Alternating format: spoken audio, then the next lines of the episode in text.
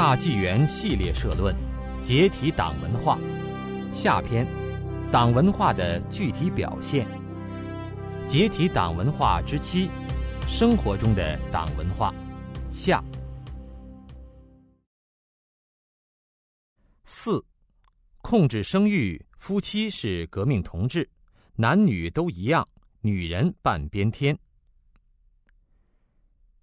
党文化无处不在的一个具体表现是，除了完全占据政治、经济等公共领域外，还全面介入一向被认为是百姓个人领地或隐私范畴的家庭生活。结不结婚，跟谁结婚，生几个孩子，何时才能生，党一概要管，而且是动用一切国家暴力机器来管。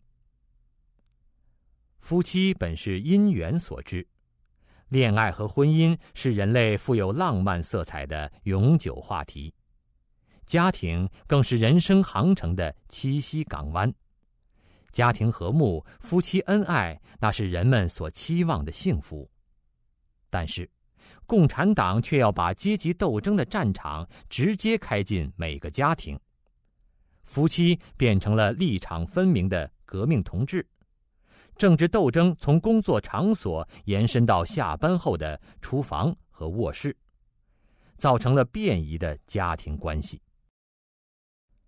上天造人分为男女，是要他们阴阳互补、刚柔相济。因此，男女双方在人的特性和身体能力上各有所长，而共产党却要把女人变成男人，鼓吹男女都一样。妇女能顶半边天，这不但没有让妇女在求职、就学和政治官场上的地位上升，反而把中国女人的温柔贤淑抹杀殆尽，造成了大陆社会特有的阴盛阳衰的恶劣后果。控制生育，中共有一项基本国策，其实是党策。叫计划生育，国际社会称其为一胎化政策，因为牵涉到妇女儿童权益，而在世界上有很大的争议。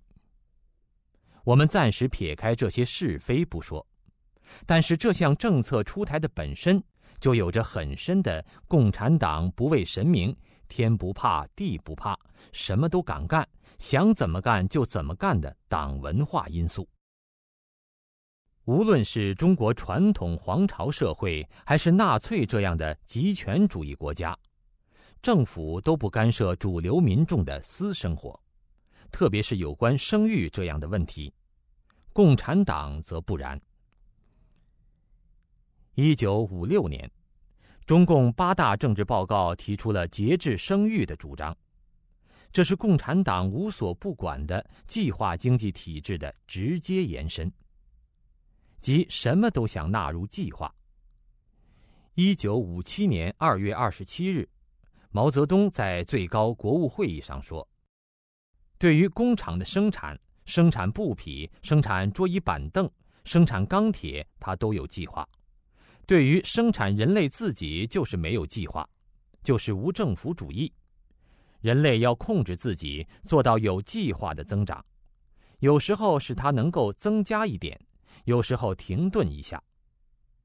按照这种来源于唯物论的思想，既然生孩子的数量和炼钢织布的产量可以相提并论，都是党眼中的生产，那么就像共产党搞计划经济一样，控制各种产品的生产量，共产党控制人口就不奇怪了。一九五七年大跃进，粮食卫星飞上天后。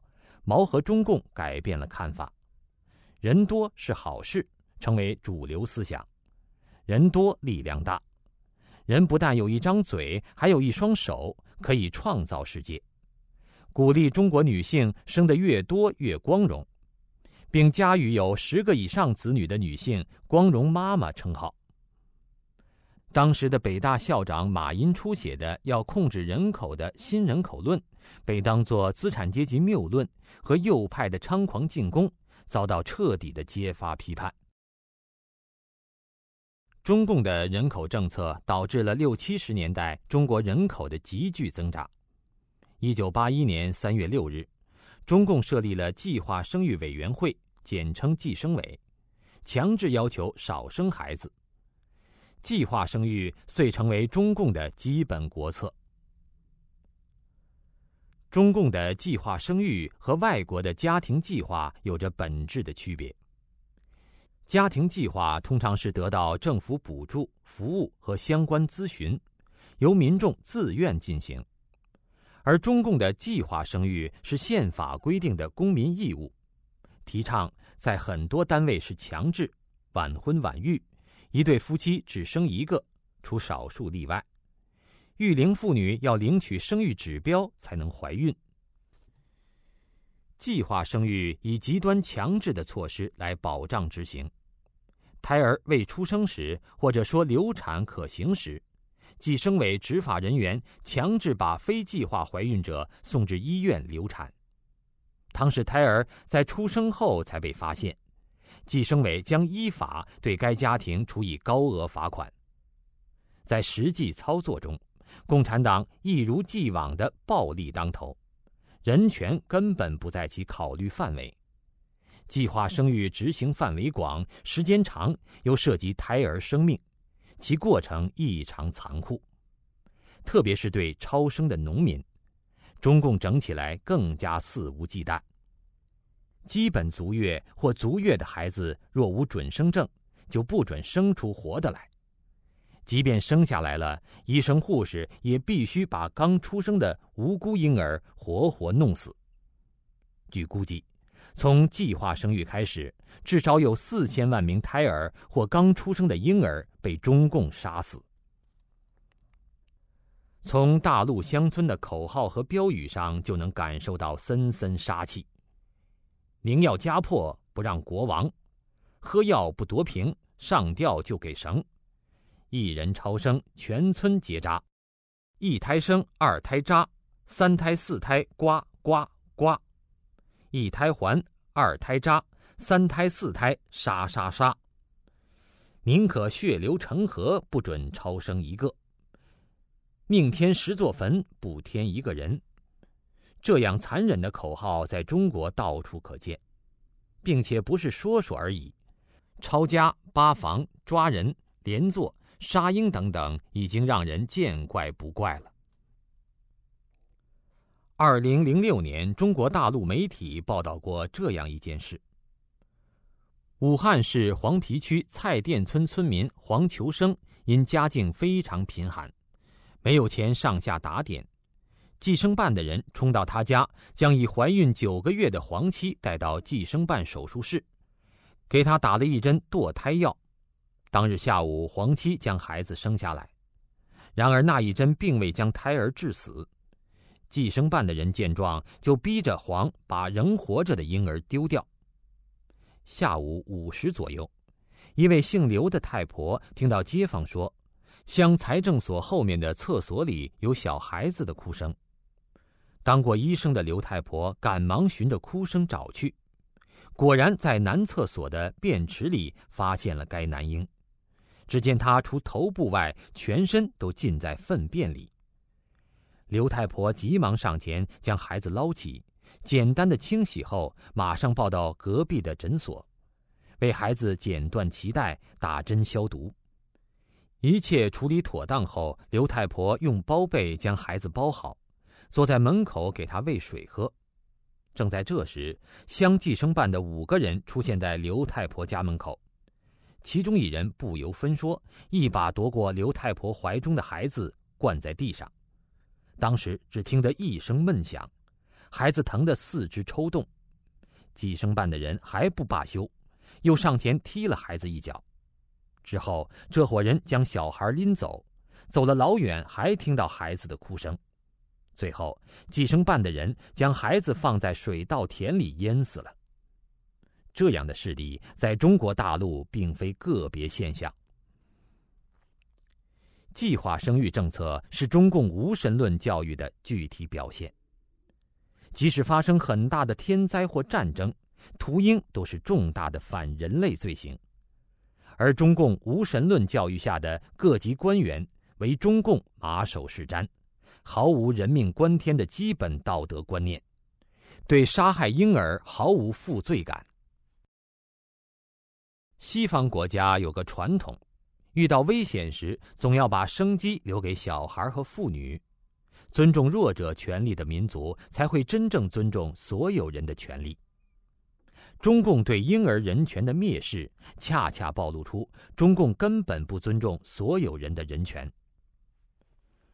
中共对农民的压榨，对矿难的冷漠，对上访人员的无情迫害，甚至是对婴儿的杀戮，都反映出弱肉强食的价值观。结果就是中共人权记录的持续恶化。人们可能会找出种种理由，说明不强制控制中国人口膨胀该怎么办。这只是这个问题的表象，而中共决策的党文化因素才是问题的实质。共产党头脑一热，想要人多就鼓励多生，人多的养不活了，脑门一拍就不惜一切手段杀得中华大地上胎魂不散。多生和少生。看起来是两个极端，但恰恰都是中共什么都敢干、想怎么干就怎么干的流氓霸道习性的表现。现在的人口比三十年前多了好几个亿，但是这些年中共在经济领域放松一点、少管一点，人们不是吃得更饱、住得更宽了吗？可见问题的关键不是人口，而是中共本身。人口问题是世界上大多数国家都面临的问题，但目前在世界范围内，由政府强制实施计划生育的主要是中国。这里不是反对解决人口问题，而是反对中共为所欲为、不敬神明，特别是杀人害命的做法。中共控制生育造成了严重后果，其表现为人口结构迅速老龄化。退休人口不断增加，而工作人口日益减少，资金一直严重不足的社会养老体系面临崩溃的压力。现在的一对夫妇在供养四位老人的同时，还要抚养一个孩子，一个孩子并不能绝对保证成才。如果孩子不成器，父母老了就没有依靠，而国家又没有救助机制。在中国农村地区。一个家庭一旦生了女儿，那么在女儿出嫁而父母年老后，将无人无力从事农业劳动，失去生活来源。计划生育还造成中国目前的男女出生性别比失衡。从前生的女孩还可以接着生，直到有男孩为止，现在人们只能生一个孩子。许多人通过堕胎的方式对后代进行性别选择，为了传宗接代、香火传承，流产女婴保男婴，结果造成男女婴儿比例严重失衡，如今达到一百二十比一百，这意味着二十年后会有六分之一的男性，大约四千万找不到配偶，从而给社会埋下巨大的安全隐患。控制生育还造成了城市年轻一代极少有兄弟姐妹，独生子女们动辄成为一个个独享宠爱的小皇帝，造成了娇娇二气严重，以及自私任性、缺乏责任感和缺乏对他人的关爱等等。当这一代独生子女们成为社会的中坚时，他们的性格特点将影响整个中国社会。其实，正如自然界存在规律一样，人口的数量自身也存在调控的机制。正如《诗经》所说：“天生争民，有物有则。”对于一个正常的政府来说，调节人口的方式有很多。人口学和联合国统计资料都已经表明，社会保障制度完善、民众受教育程度高的地区。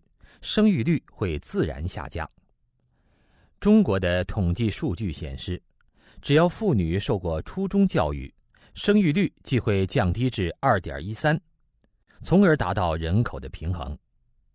受高中和大学教育的妇女生育率会进一步下降至1.82和1.11。以上根据1986年的统计数据，现在在进一步下降。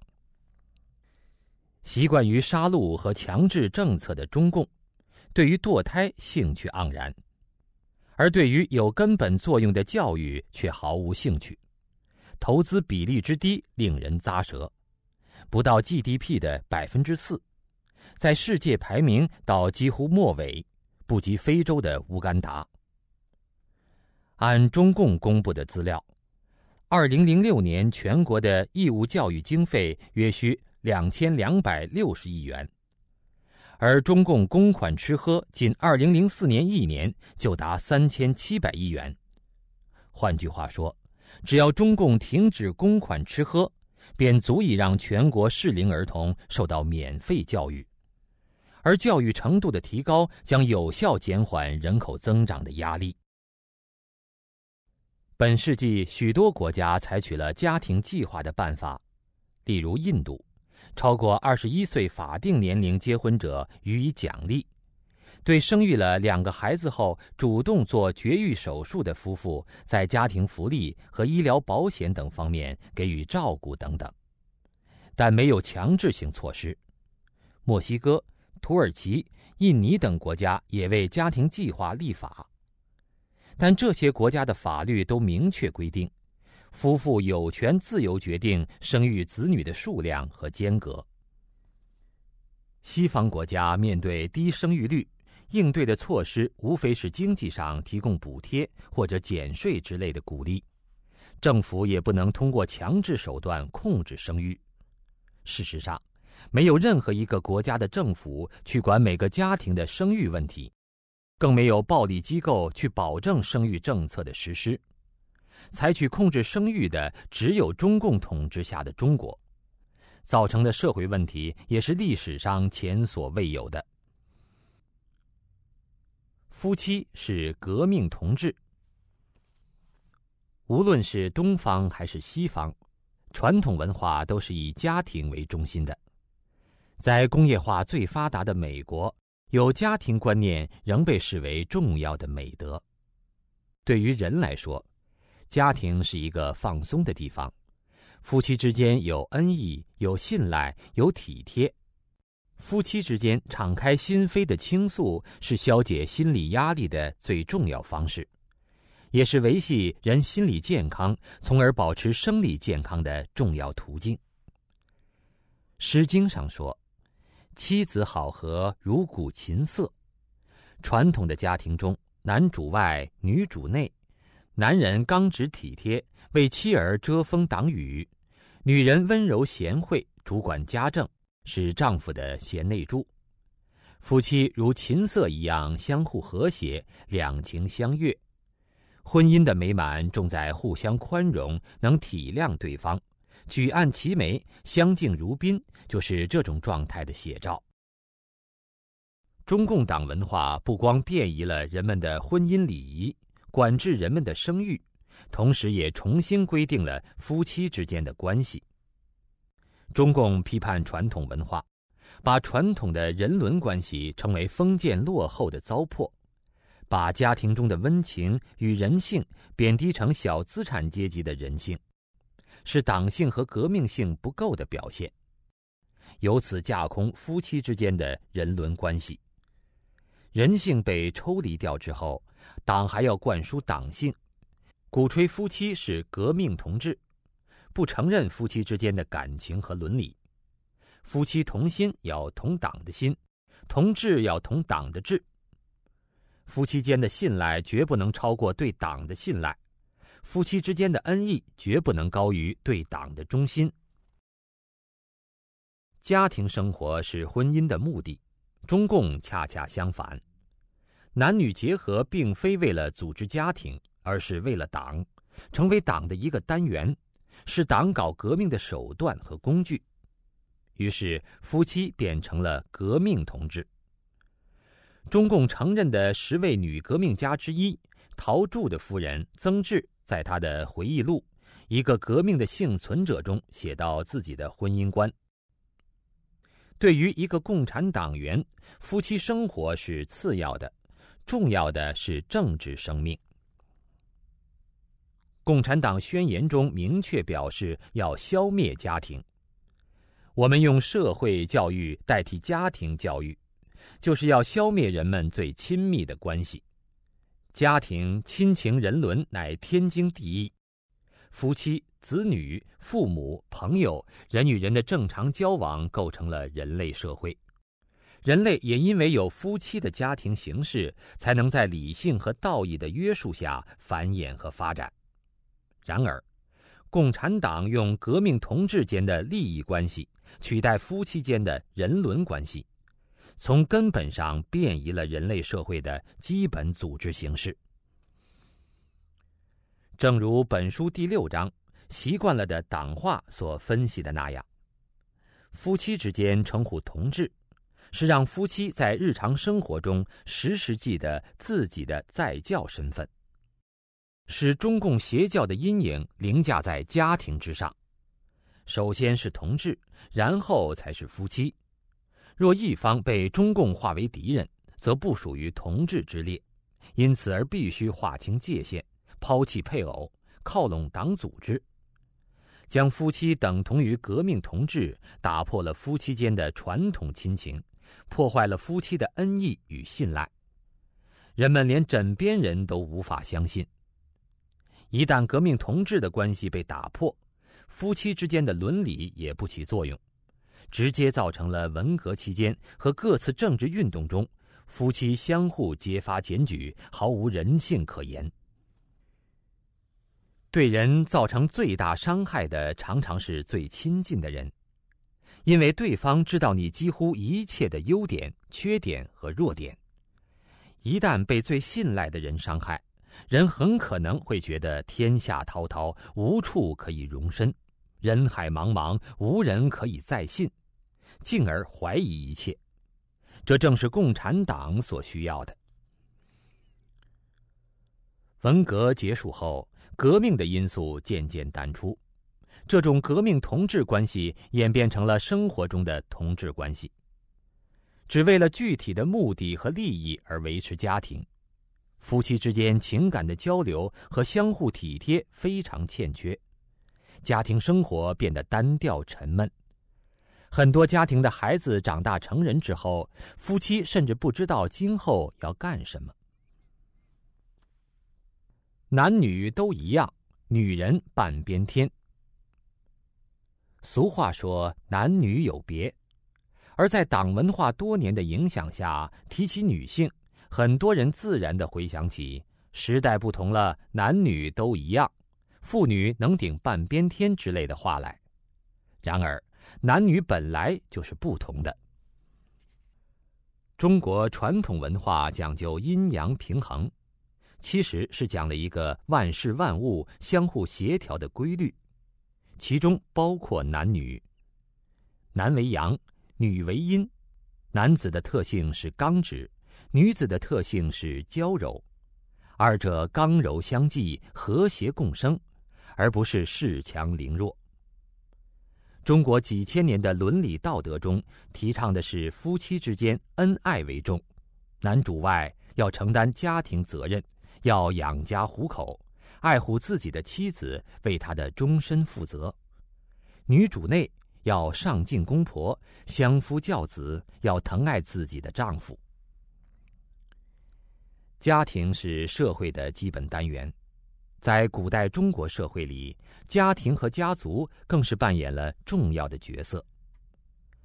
古人的人生理想，修身、齐家、治国、平天下，遵循的其实是同一个道理。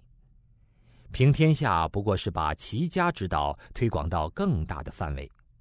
在家庭关系中，夫妇关系又是最重要的一个方面。中庸说。君子之道，造端乎夫妇；及其治也，察乎天地。中共鼓吹男女都一样，直接破坏了家庭的平衡与和谐，是中共颠覆传统社会秩序的重要步骤。在传统社会里，女性虽然在政治、经济、科研、军事等方面没有做出突出的成就，但在教育子女、维系道德和维系正常的社会秩序方面，发挥了不可替代的作用。特别是母亲将慈爱根植于孩子幼小的心灵，待孩子长成后，才会把这种爱心传递给社会。像孟母三迁和岳母刺字的故事，几乎每个中国人都耳熟能详。如果没有深明大义的岳母的教导，也许就没有后来岳飞尽忠报国的壮举。中共鼓吹男女都一样，女人半边天，强行改变女性传统的贤妻良母的角色，让女人和男人一样冲锋陷阵，去干自己难以胜任的工作。另一方面，照顾老人、教育子女的担子无人承担或无法承担好，对孩子的教育完全依赖上一代、爷爷奶奶、外公外婆或者学校和社会。因此而造成复杂难解的社会问题。鼓吹男女都一样，女人半边天，是中共进行全民斗争的需要。因为传统女性很少介入社会活动，这样一来，中共能操控的人就少了一半。中共宣传自己解放的妇女，实质是要鼓动女性参加所谓的革命活动。把从前温柔贤淑、大门不出、二门不迈的女性组成铁姑娘队和红色娘子军，把全社会都卷入中共的造反运动中。男女都一样，表面上好像提高了女性的地位，殊不知这样的观念是建立在对党文化的认同上。这种全然不顾女人生理上的不同，而强迫他们做很多力不胜任的工作，用对男人的标准来要求女人，实际对女人是不公平的，是党文化下对女性真正的奴役。孔子说：“君子和而不同”，恰恰是每个人不同的特点构成了一个多彩的社会，每个人各有所长，互相尊重，平等相待。而在中共那里，要统一思想，把社会变成一元化的社会。对于男女这种天地生成的不同，中共则灌输弱肉强食的丛林思想，让女人觉得如果比男人弱，就会被牺牲掉，就会被压迫；而女人如果想保护自己，就必须强悍起来。女人弃柔从刚。等于放弃自己的长处，而以自己的短处去与男人的长处争强，于是失去自己很多本色的东西。女人除学习工作外，又得做好贤妻，又要繁衍后代，还得为自己要不要做良母挣扎，又得当男子闯关夺将，又得做女儿描红绣朵。中国女人自己也感到了这种压力，感到做女人累。男女都一样的观念，导致了中华大地阴盛阳衰的现象。这种党文化造就的女性形象，就是刘胡兰、李铁梅、江姐、阿庆嫂等等。她们个个杏眼圆睁，走起路来虎虎生风，讲起话来气壮声粗。中国古代女人温情的一面，被人为的抛弃了。这一点，很多女性自己也从书报、影视上发现了。日本、韩国、台湾的女人更会打扮，更有女人味儿。党文化指导下的女人，在男性化过程中失去了温柔的特性，变得粗暴蛮横。强调女性实现人生价值的核心，就是战胜男人的激进观念，造就了当今许多失去女性特质的女孩子。也造成了今天男女之间的恶性竞争，婚姻家庭关系的紧张。人们在被党文化变异了的婚姻和家庭中，很难得到有精神上的归宿感。女人要去顶半边天，做男人要做的事，势必使女人也变得像男人一样强悍。家里谁也不服谁，互相间的争强斗胜使家庭失去温馨。男人抱怨女人没有女人味儿，女人也恨自己的男人不刚强、窝窝囊囊。被女人压制的男人不再可能顶天立地，拥有男子汉的尊严，变成了妻管严。很多男人在家里无法实现男人的尊严，就去家庭之外寻找女人对男人的顺从和尊重，结果造成了更多的矛盾。人们更加淡漠对婚姻的责任感。现代中国社会的高离婚率和各种婚外情的泛滥，与家庭受到党文化破坏有很大的关联。男女都一样，还表现在女性的着装上。毛曾赋诗说：“不爱红装，爱武装。”其实，爱美是人的天性，更是女人的天性。中国女人到底爱什么？怎么能由共产党的男性党魁说了算呢？在长达几十年的时间里，中国女人只能穿三种颜色：蓝、黑、灰。服装样式也限于列宁装、绿军装几种。一旦有人敢于穿带点花样的衣服，轻则受批评，重则被批判。共产党曾经专门派人把女人高跟鞋的跟砍断，把好布料做的裤子用剪刀剪开。外国人来到中国，看到中国女人的无性化装束，着实吓了一跳，还以为中国穷到女人连裙子也穿不起，只好把丈夫的衣裤穿到大街上。现在人们的衣服虽然花样多了起来，可是党文化灌输的观念还在顽固地发挥着作用。和其他国家的人相比，中国女人着装不得体，说话粗声大气，不够善解人意，行为也常常显得无礼。娇柔、优雅、端庄、细腻、体贴等女性美的体现，被共产党破坏的所剩无几了。五。抗旱抗洪，战天斗地，党指向哪就打向哪，有阶级斗争观念。抗旱抗洪，战天斗地。提到自然灾害，我们脑海里会自动跳出抗旱抗洪这样的字眼，浮现出排人墙、堵堤坝、人在堤在、严防死守等场景。共产党对自然的态度是。与天斗，与地斗。在党文化的影响下，很多中国人相信，对于自然灾害的处理，一定要用这种对抗的办法才行得通。改造自然、战天斗地被解释成英雄气概。然而，以血肉之躯与红魔做殊死搏斗，赌来赌去，险情还是接连不断，洪水还是冲决了大堤。人在大自然面前并不是不可战胜的。对待自然灾害，中国古代的大禹治水和都江堰工程给后人留下了很好的启示。大禹治水的故事我们都十分熟悉。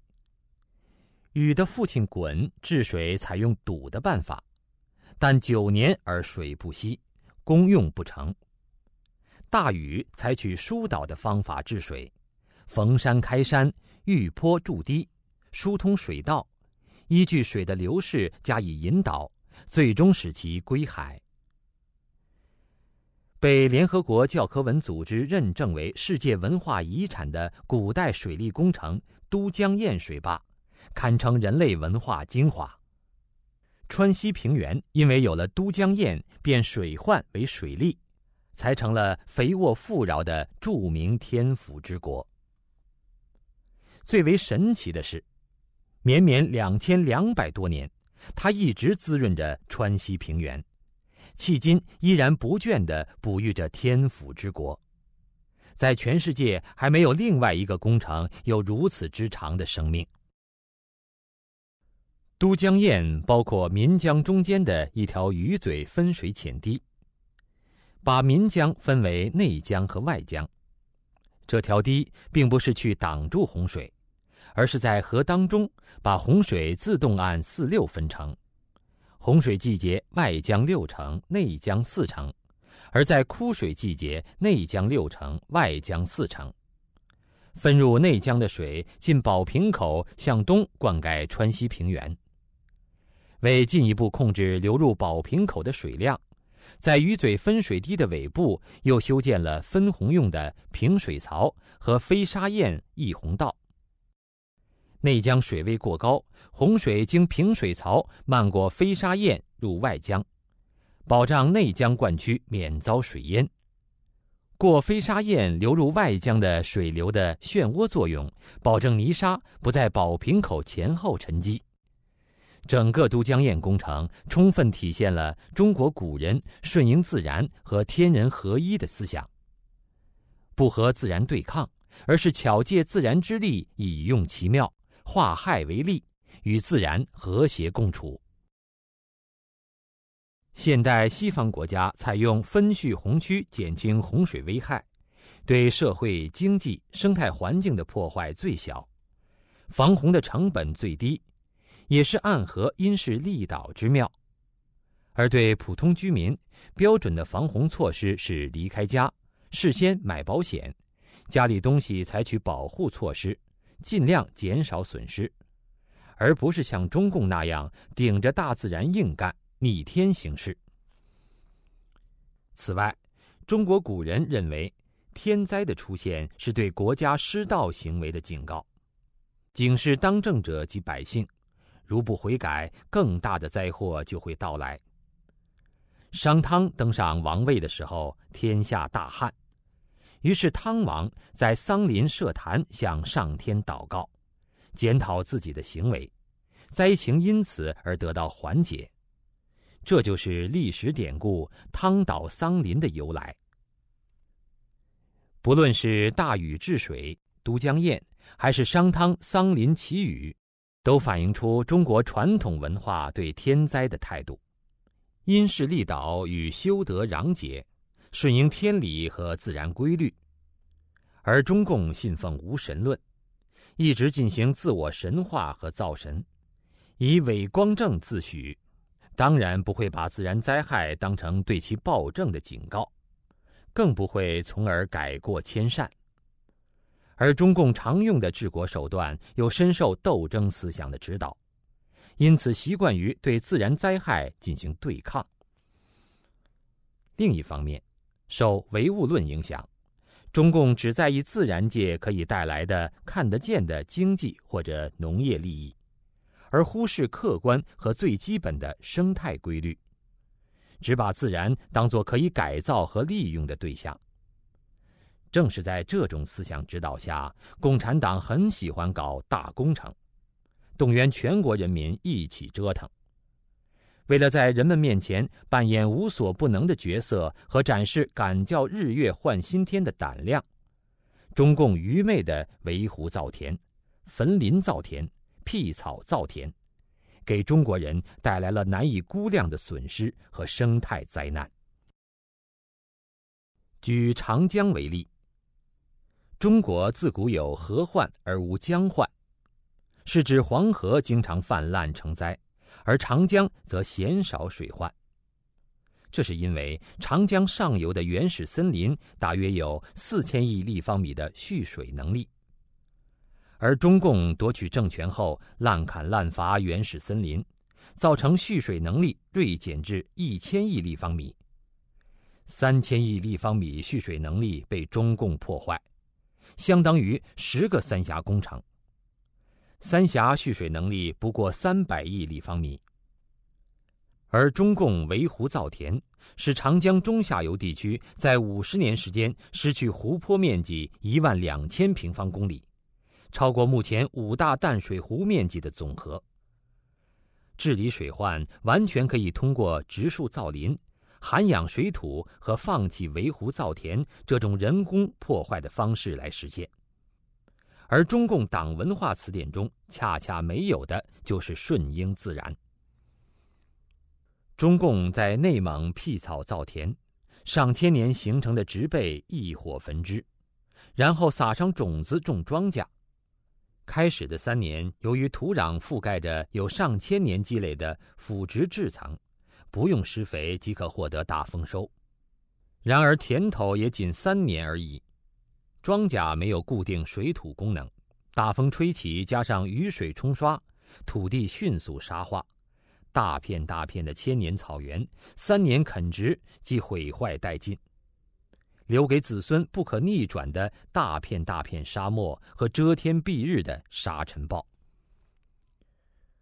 中共新疆兵团为了在盐碱地种庄稼，耗费每亩数千立方米的水淹灌洗盐，即把土地用水反复浸泡，土壤含水量饱和后，下渗的水将耕种层中的盐碱带到土壤深层，两三年后。地下水位上升，将盐碱带回地面，耕地无法再用。原本的植被被铲除，只留下一片沙漠。仅五十年代，中共用这种办法就制造了两百万亩沙漠。塔里木河水位下降，最终断流，使原本沿河灌溉的绿洲也荒漠化，又是一个无法挽回的生态灾难。不仅如此。更有中共培养出的所谓科学家提出，用原子弹把喜马拉雅山炸开一个宽五十公里的口子，让印度洋上的暖湿气流经尼泊尔吹进青藏高原的疯狂想法，其根源也是战天斗地。在这种自然观的影响下，人们为了经济利益或政治目的，无节制地破坏自然环境。造成了今日中国的各种自然灾害和环境问题。对于抗洪、抗旱，很多人习惯于看事情发生时的轰轰烈烈，却忽略了造成自然灾害的原因。实际上，造成中国目前各种环境问题的根本原因，正是中共战天斗地的党文化思维。党指向哪就打向哪，有阶级斗争观念。经过长期的党文化灌输，人们在生活中党指向哪儿就打向哪儿，人人都有阶级斗争观念。具体表现在，党一旦对哪个人群定了性，甚至稍作暗示，整个社会或主动参与迫害，或歧视、疏远被党定为异己的人群，或对于被打击的受害者保持戒惧和冷漠。而民众的言论和行为又进一步成为中共宣扬其得到广大人民群众的支持的依据。有人觉得，如今中共并不搞阶级斗争了，人们的思想都集中在经商捞钱，大都政治意识淡漠，党文化在日常生活中的影响并不大。还有一些人自认为久经政治风雨历练。早已看破党文化的实质，厌倦了中共的政治运动，并不受其影响。实际上，中共几十年来发动的残酷整人斗争，波及每一个社会成员。以无神论和斗争思想为基础的党文化，结合这种遍及社会、每隔几年重复一次的斗争形式，几乎渗透到全社会的每一个人的生活当中。人们或因为受骗、冲动、盲目跟随中共去作恶，或为了生存与利益而主动跟随中共去整人，或出于无奈而对中共的运动不置可否，或由于厌倦而不愿了解有关事实。其实都是在直接或间接配合中共，加强其对社会成员的思想控制，都是在党文化的作用下。自觉或不自觉地随着中共的指挥棒起舞冲杀，因为受骗、冲动、盲目而跟从中共，指向哪儿就打向哪儿。这种情形，今天了解一点历史的人们都比较熟悉。上世纪五六十年代，中共鼓吹的人间天堂梦幻，仍然被许多人所憧憬。加上中共一贯以谎言宣传马恩列毛的伟大，人们出于冲动和受骗，在中共的号召下，做出许多匪夷所思的举动。如中共号召搞人民公社，人人都热血沸腾，要跑步进入共产主义，几个月的时间，人民公社的浪潮淹没了农村，家家户户都把储蓄的口粮无偿上交给食堂。没几年，就出现饿殍遍野的惨象。中共搞大炼钢铁，全国上下就得以此为首要任务，都搞土法炼钢，乡下人砸铁锅，城里人拆钢窗、卸暖气管。用土高炉炼出来几百万吨什么用也没有的土钢废铁，同时很多农民丢下农活去找矿炼钢，大量成熟的庄稼烂在地没有收入仓，或者收割草率而大量抛洒。有人估计，四川省抛洒浪费的粮食约占总产量的百分之十左右，当在两百二十万吨以上。河南省则有百分之五十的秋粮被毁弃在地里，未收获入仓。中共提出除四害，于是连鸟雀都成了战斗的对象，男女老少挥舞扫帚、敲打锅碗，喊声震天；工厂鸣汽笛，汽车鸣喇叭，使众麻雀惊飞，无地可落，最后吓死累死。麻雀大减，害虫却大增，造成农作物大欠收。饥荒严重。一九六八年，毛泽东发出，知识青年到农村去接受贫下中农的再教育很有必要。于是很多人便热血沸腾，数百万城镇大中学毕业生告别父母亲人和家乡，到农村和边疆战天斗地，继续掀起革命新高潮去了。实际上是接受变相劳动改造。文革时，中共鼓吹破四旧，很快寺院、道观、佛像和名胜古迹、字画、古玩就成了打砸对象。无数文物被付之一炬，连名人祖坟、死人尸骨也是革命斗争的目标。孔子、王羲之、岳飞、海瑞、张居正、袁崇焕、蒲松龄，凡是史籍中挂了个名字的人。只要能找着，差不多都在一九六六年中被掘了坟。中共要割资本主义尾巴，农民屋前屋后的蔬菜瓜果、家禽牲畜很快就被割走了。有些农民人为解决生活困难，偷偷拿出些鸡蛋换日用品，马上被作为资本主义尾巴检举揭发。这些造成疯狂的破坏力和荒唐行为的事，跟党指向哪儿就打向哪儿这种盲目斗争心态是紧密联系的。为了生存或利益而跟随中共指向哪儿就打向哪儿，有三种典型情况。先说第一种：各级政府、司法、执法、监督机构的官员、基层职员是执行中共政策的工具。中共采用胡萝卜加大棒的手段，强迫他们就范，跟随中共作恶。一方面，中共层层下达了硬性指标，完不成就要丢乌纱帽、丢饭碗；另一方面，中共又采取或明或暗的奖励措施，用物质手段奖励那些违背良心、追随中共作恶者。中国人十几年来到处都在骂贪官、骂腐败。但是中共有决心和力量打压异己人士、民间信仰，有能力封锁媒体、互联网，就是不能根治腐败。原因就是中共需要给各级官员以贪腐的机会，通过这种隐性的奖励，鼓励他们听随中共的指挥棒，打压异己，巩固政权。有很多民众对于警察、城管人员横行霸道、为非作歹都很气愤。查一下互联网可以发现，网民对他们几乎没有好评。原因就是中共希望给这些基层人员以非法手段创收的机会，鼓励他们忠实执行自己的政策，在必要的时候，党指向哪儿就打向哪儿。比如，中共开始迫害法轮功后。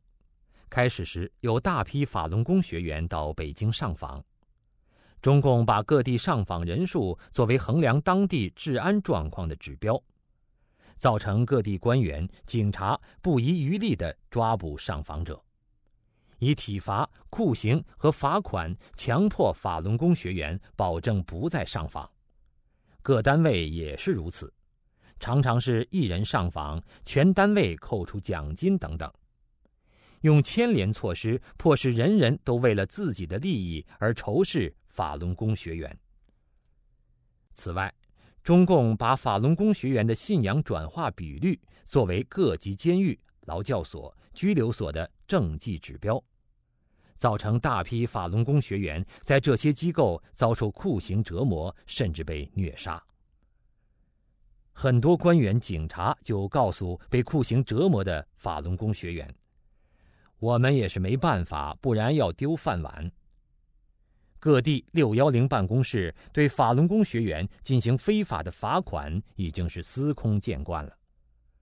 而二零零一年以后，许多劳教所、监狱和医院勾结，残忍的进行活体摘除法轮功学员器官，谋取暴利。这都是中共给第一线忠实执行迫害政策者的隐性奖励。另一方面，因为中共全面掌控社会资源，人们的生计已经和是否听从党的指挥棒紧密相联系了。观察风向，保证自己不要闯到党禁忌的方向，也成了人们的另一种生活经验。比如。中共的媒体、各级官员遇到关系到百姓生命的大事，如禽流感、SARS、松花江污染事件，在党中央的态度明朗之前，一律闭口沉默，封锁消息。本来发现疫情要尽早采取隔离措施，通知民众防范传染；发现污染要早通知下游受到影响的地区，采取补救措施。这都不需要什么高深的知识，只要有良心就能做到的。但中共的媒体官员在这种关键时刻，生怕自己说错话，跟党中央不一致而丢了饭碗、乌纱帽，所以宁可违背良心，也要跟随中共的指挥。党指向哪儿就打向哪儿，还有一种表现。就是当党的喜恶并无可操作的明确标准时，人们为了自保，往往宁左勿右，表现的比党的表面要求更过分。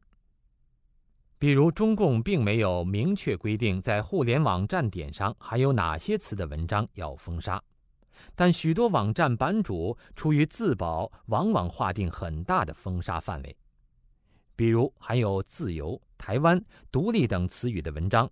对话完全有可能是符合中共意识形态的，但很多网站把这些词语都列为封杀的关键词。第二种，利用公开批斗大会等挑动民众的革命热情，在大家一哄而上的狂热气氛中，虽然很多民众明知被批判的对象是乡里街坊的好人。但人们为了自保而努力表现出立场坚定，主动参与批斗揭发。比如中共夺权不久发动的土地改革、镇压反革命运动，就经常采用群众批判大会，由党定性，然后挑动民众起来控诉，接着就随意处死。往往只要当地中共领导点头，下面的民众呼应说该杀，就格杀勿论。在群情激昂中，没有人敢对地主反革命分子表示同情。第三种，中共在运动中先打压一批所谓罪大恶极者，造成恐怖气氛，然后迫使每个人自我坦白检讨，宣布所谓坦白从宽、抗拒从严、检举有奖、立功赎罪的政策。在充分利用人们希望早日过关的心理，使人们出于自保或投机而揭发陷害他人，这就使得人们为了自己的生存而扭曲人性，检举、揭发亲人、朋友、同事，表明自己的立场是站在党的一边的。如中共早年的延安整风运动，一九五二年发动针对资本家的五反运动等，都是采取这种手法。迫使人们为了过关而互相揭发。一九五七年的反右运动更是采取了分配右派指标到各单位，强迫大家揭发同事。自以为党指向哪儿就不打向哪儿，其实还是指向哪儿就打向哪儿。经过几十年运动，人们的思想变得更为复杂，相信共产主义的几乎没有了，对党魁的狂热个人崇拜也绝迹了。共产党的假恶斗，很多人也看透了。现在共产党发动政治运动时，面对的百姓同过去已经有很大的区别。人们已经不愿卷入共产党的那些政治斗争去了。除了少数心怀不轨、想捞取政治资本的坏人，大部分群众在这些运动中不再会积极主动的跳出来，而是觉得自己很超然了。这种超然，就是不去探究事情中的细节和对错，也不愿去听取别人的申辩和了解有关事实，事不关己，高高挂起。多一事不如少一事，这是一种间接的党指向哪儿就打向哪儿的表现。在党文化中，恰恰因为人们不信任党、讨厌党、讨厌政治，反而造成党指向哪儿就打向哪儿的荒唐事。一方面，中共希望那些不愿卷入的人做壁上观，表现出似乎什么也没有发生的样子。打个比方，当一伙盗匪在一辆公共汽车上公然抢劫、强奸的时候，他们最希望的就是全体乘客都装作聋子、瞎子，这样他们行恶的时候就可以没有任何压力和顾忌，而受害者出于绝望，也可能就不会激烈反抗。如有人觉得中共对异议人士、民间维权人士、民间信仰的镇压等等与己无关，甚至把放弃个人的良知、道德责任当做一种不介入政治的清高，让中共对民间的打压更加肆无忌惮。另一方面，在党文化中，实际上很难真正的超然。共产党绝不会允许真正的超然。你总得看电视、读报纸、听广播、上网站吧。偌大的国家都是他的宣传声音，不可能不往你耳朵里灌。单位、学校、乡村和街道委员会也都是传达党的声音的通道。人们天天泡在政治中，不知不觉的以为自己不参与政治的人们早已个个都成政治家了。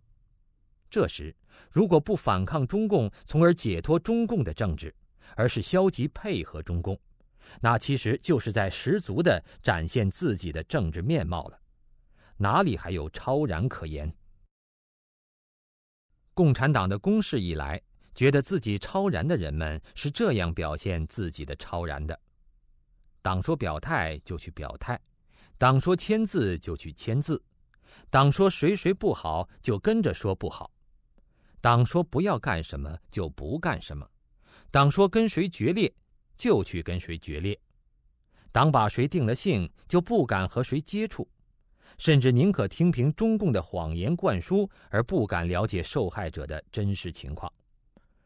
超然超在不跟党斗，超然超在党说干啥就干啥，超然超在党指向哪儿就打向哪儿。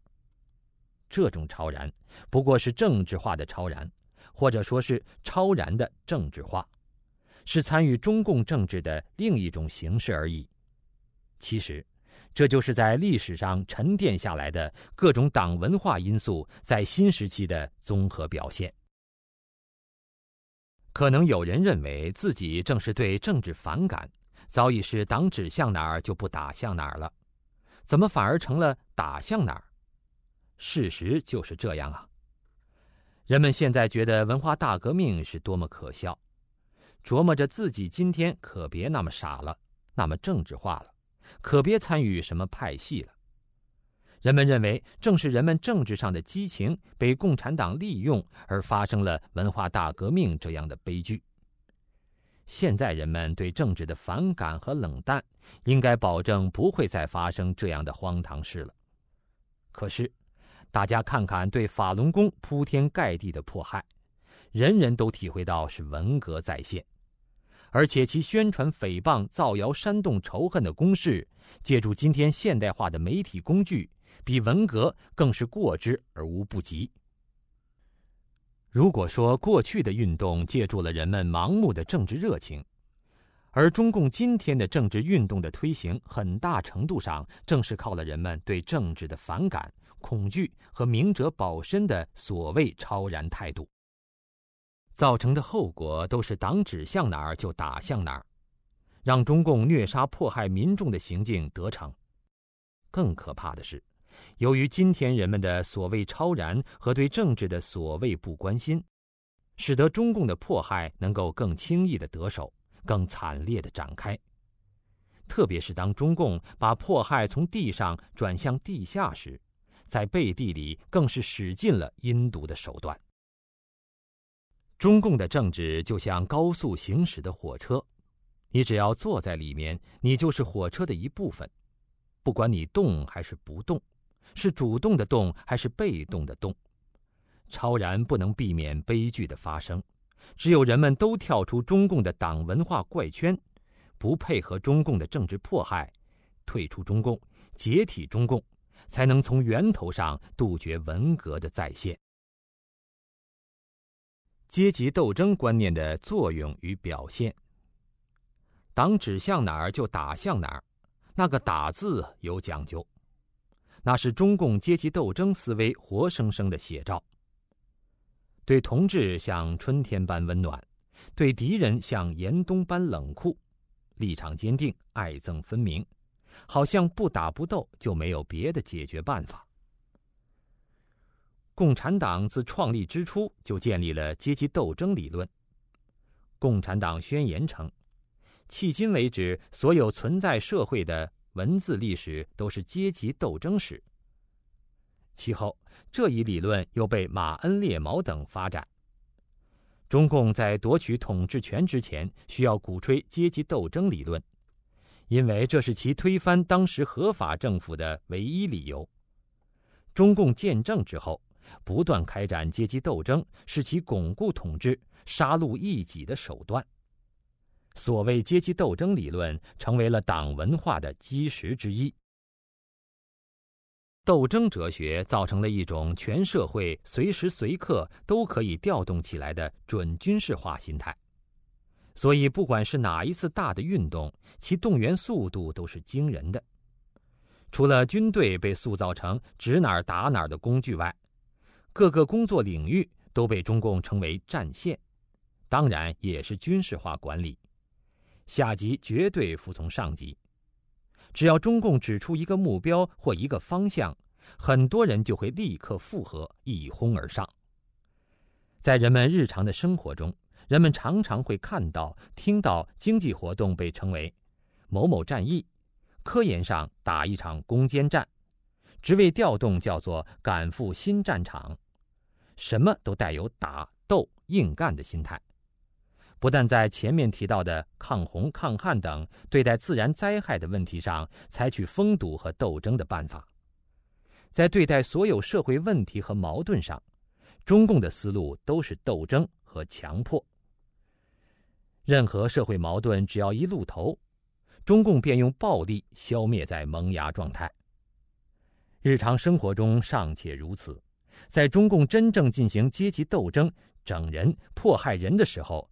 表现就更变本加厉了。这里需要指出的是，中共所谓的阶级斗争，并不局限于阶级之间的斗争。比如，历史反革命、右派、走资派等等阶级敌人，在被批斗之前，就早已失去了对生产资料的占有。共产党仍然把他们列为阶级敌人，理由是。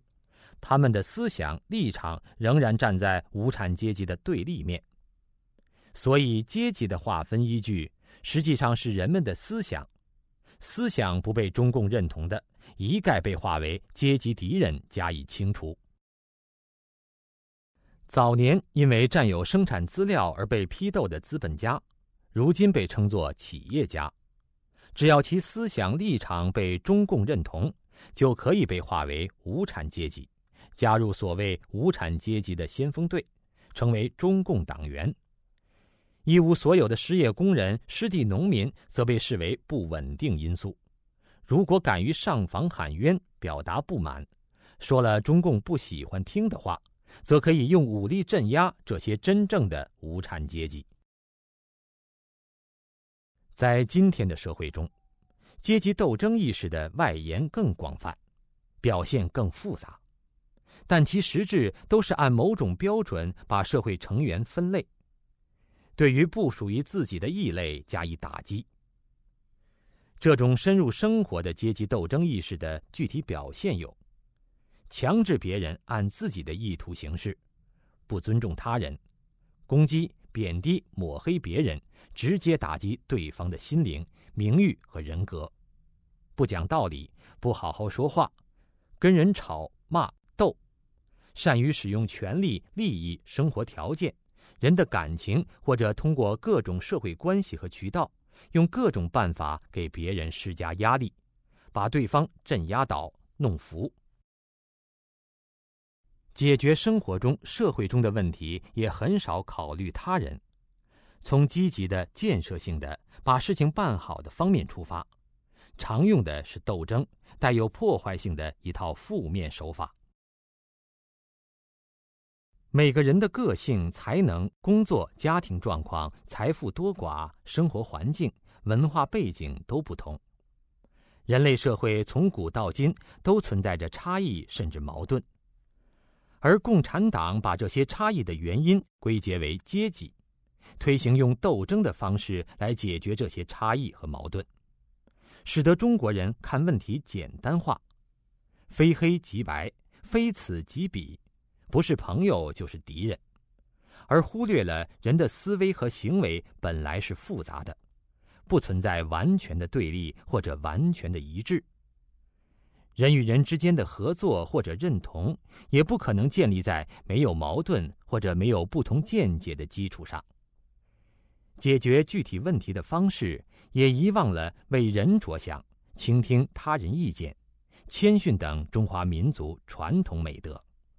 西方的团队精神、包容化和多元化也无从谈起。稍微有不和或者差异。自然而然的就用斗争的手段解决问题。中国人的内耗内斗现象，每个人都深有体会，阶级斗争的观念从中起了不小的作用。